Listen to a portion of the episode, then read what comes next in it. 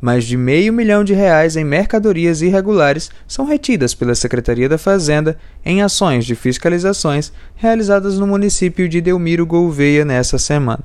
A equipe reteve cargas de kits com material esportivo, milho e madeira. O objetivo foi garantir a regularidade tributária na região. Todos os produtos estavam sem recolhimento do pagamento de imposto devido, os débitos foram regularizados e as cargas liberadas. Entre imposto e multa, somaram mais de 100 mil reais aos cofres públicos. O superintendente especial da Receita Estadual, Francisco Suruagi, reforçou o compromisso da Cefaz com o contribuinte que cumpre com as obrigações tributárias. As mercadorias flagradas estavam sem pagar impostos, prejudicando muito os comerciantes que pagam, que é a maior parte dos contribuintes alagoanos. Caso alguns contribuintes insistam em andar à margem da lei, sonegando, terão sempre a presença forte da Secretaria da Fazenda, porque nós estamos aqui em defesa do bom contribuinte.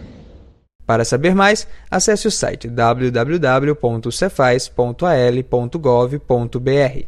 Eu sou Matheus Guilherme e esta é mais uma edição do podcast Panorama Cefaz Alagoas, em sintonia com a gestão fiscal.